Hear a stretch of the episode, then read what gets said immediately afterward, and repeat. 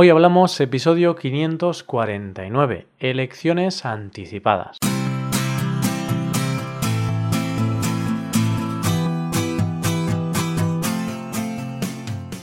Bienvenido a Hoy Hablamos, el podcast para aprender español cada día. Ya lo sabes, publicamos nuestro podcast de lunes a viernes. Puedes escucharlo en iTunes, en Android o en nuestra página web Recuerda que en nuestra web tienes disponible la transcripción y las hojas de trabajo de este episodio y de los episodios anteriores. Si quieres acceder a todo el contenido premium y además quieres apoyar la creación de este podcast, hazte suscriptor premium en hoyhablamos.com. Buenos días oyente, ¿cómo estás? ¿Qué tal? Tengo noticias frescas, hay novedades en el panorama político español. Hace unos meses hablábamos de que había cambiado el gobierno de España, ¿recuerdas? Pues ahora resulta que tenemos elecciones anticipadas. En un mes vamos a tener que escoger nuestro nuevo gobierno. Hoy hablamos de las elecciones anticipadas.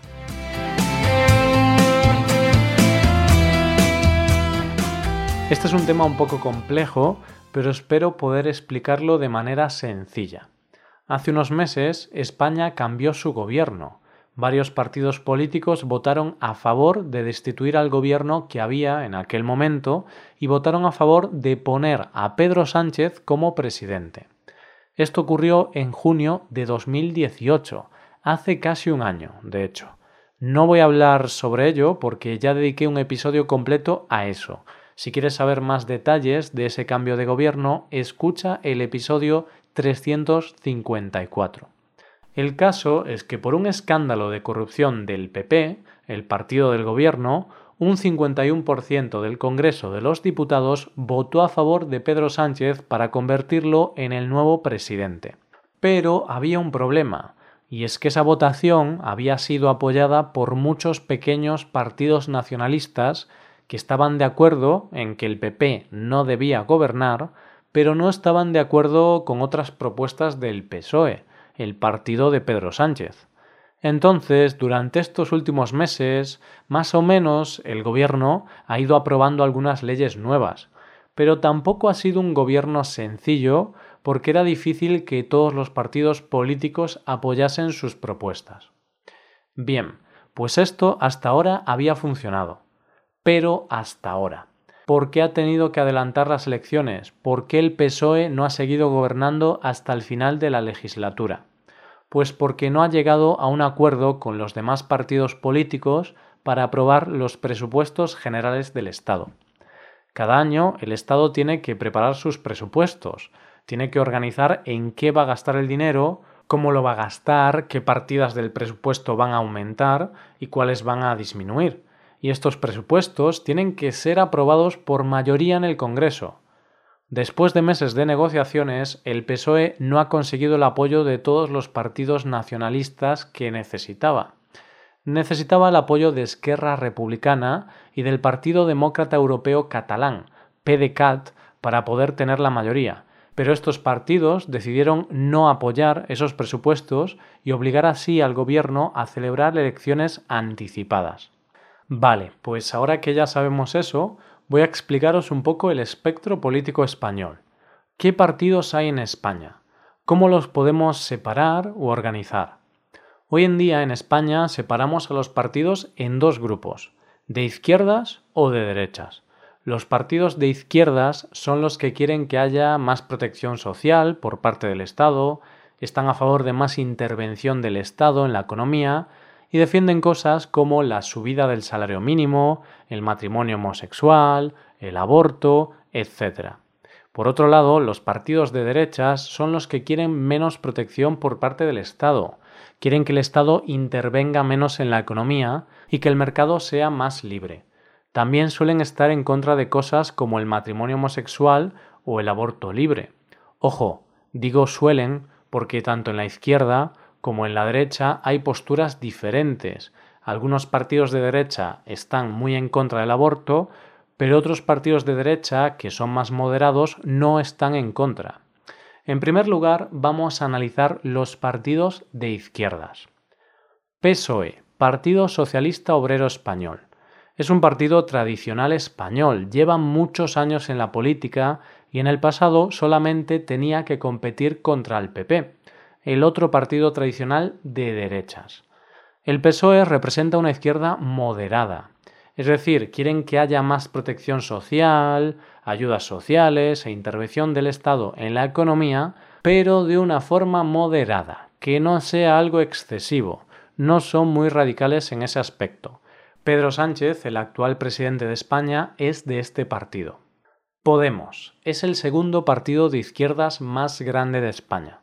Es un partido nuevo, creado apenas hace unos años y es más de izquierdas que el PSOE. Es decir, sus propuestas son un poco más extremas o más radicales, dirían algunas personas. Quieren más ayudas sociales, más protección para los trabajadores, defienden el sistema público por encima de todo y quieren que haya más control de la economía por parte del Estado. Al otro lado, en la derecha, tenemos a PP, Partido Popular. Es un partido de derechas tradicional. Al igual que el PSOE, lleva muchos años en la política. Y siempre el PSOE y el PP se han disputado el gobierno del país, como si fuesen demócratas contra republicanos. El PP es un partido conservador. Defiende la privatización de los servicios públicos, apuesta por el recorte del gasto público y por intervenir en la economía lo menos posible.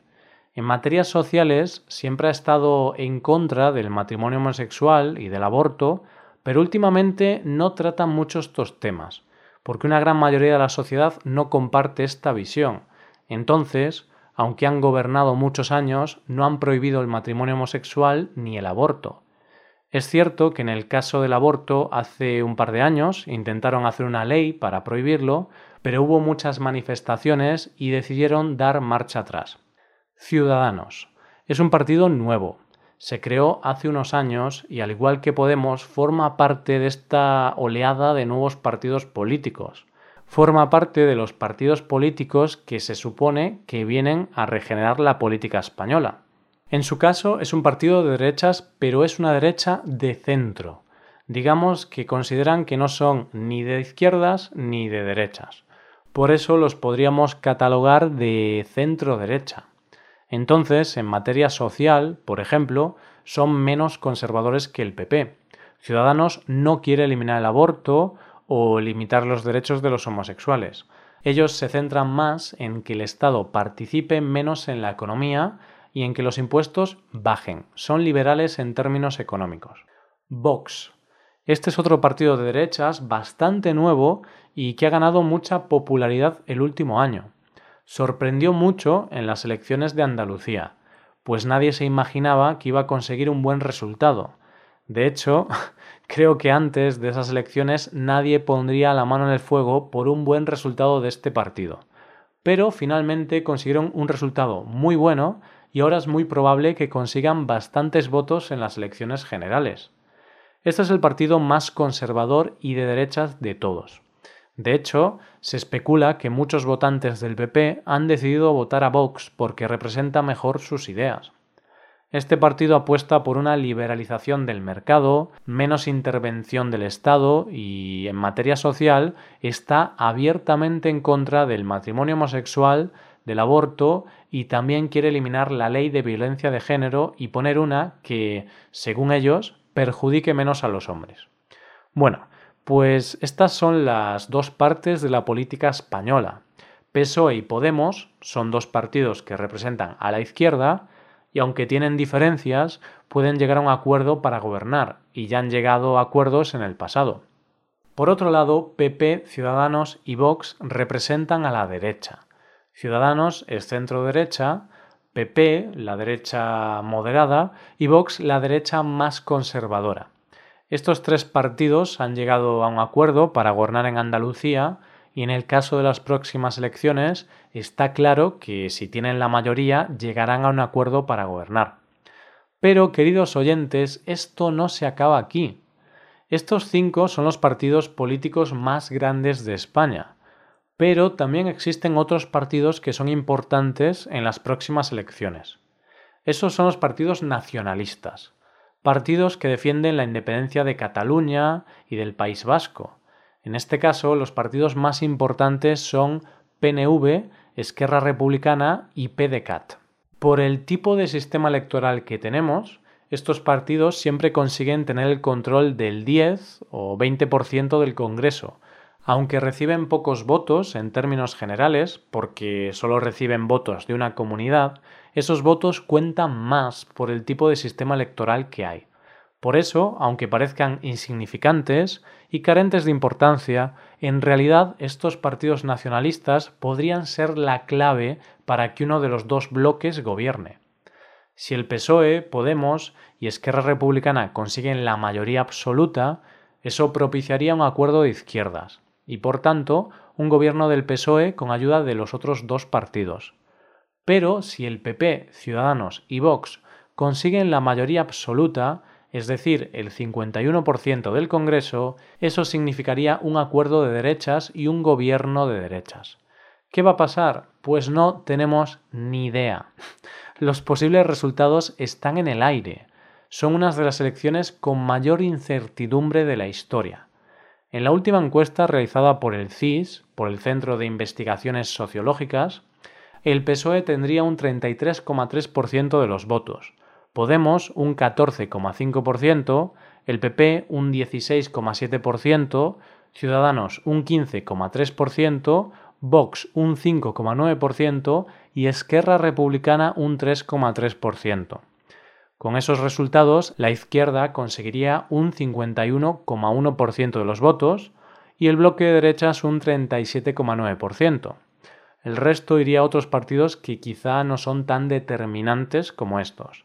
Pero bueno, eso es una encuesta, no significa que vaya a pasar eso, porque un ambiente de tanto cambio, de tantos partidos nuevos, realmente puede pasar cualquier cosa. Por eso yo personalmente tengo muchas ganas de ver los resultados de las elecciones, tengo curiosidad por ver quién será nuestro presidente los próximos cuatro años. Y esto es todo por hoy. Si te gusta este podcast y aprecias el trabajo diario que realizamos, te invitamos a que te hagas suscriptor premium. Los suscriptores premium pueden acceder a la transcripción y al PDF con ejercicios y explicaciones hazte suscriptor premium en hoyhablamos.com. Muchas gracias por escucharnos. Nos vemos en el episodio de mañana, donde hablaremos de expresiones en español. Pasa un buen día. Hasta mañana.